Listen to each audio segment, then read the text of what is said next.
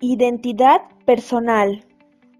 Es el conjunto de características que definen a un individuo y le permiten reconocerse a sí mismo como un ente distinto y diferenciado de los demás.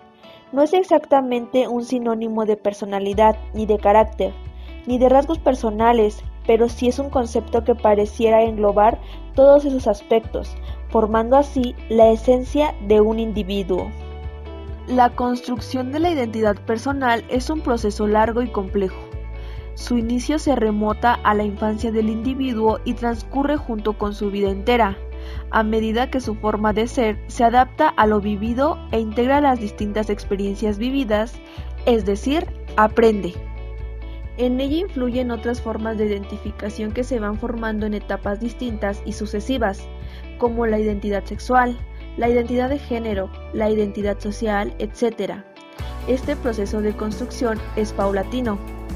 En él intervienen diversos rangos de experiencias, especialmente aquellas vinculadas con lo erótico afectivo, con la integración social, con lo cultural, con lo religioso, con lo político, así como la autopercepción y la autoestima.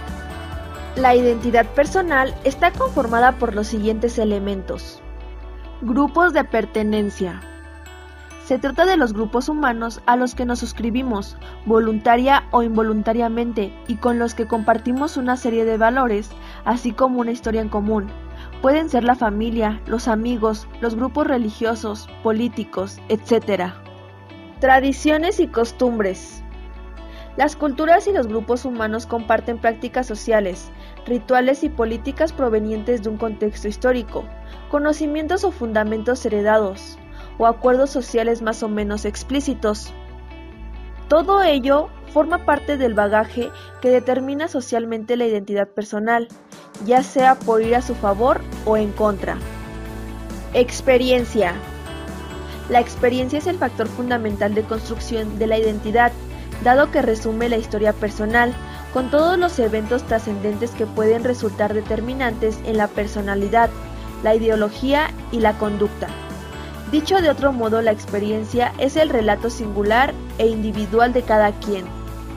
Orientación política.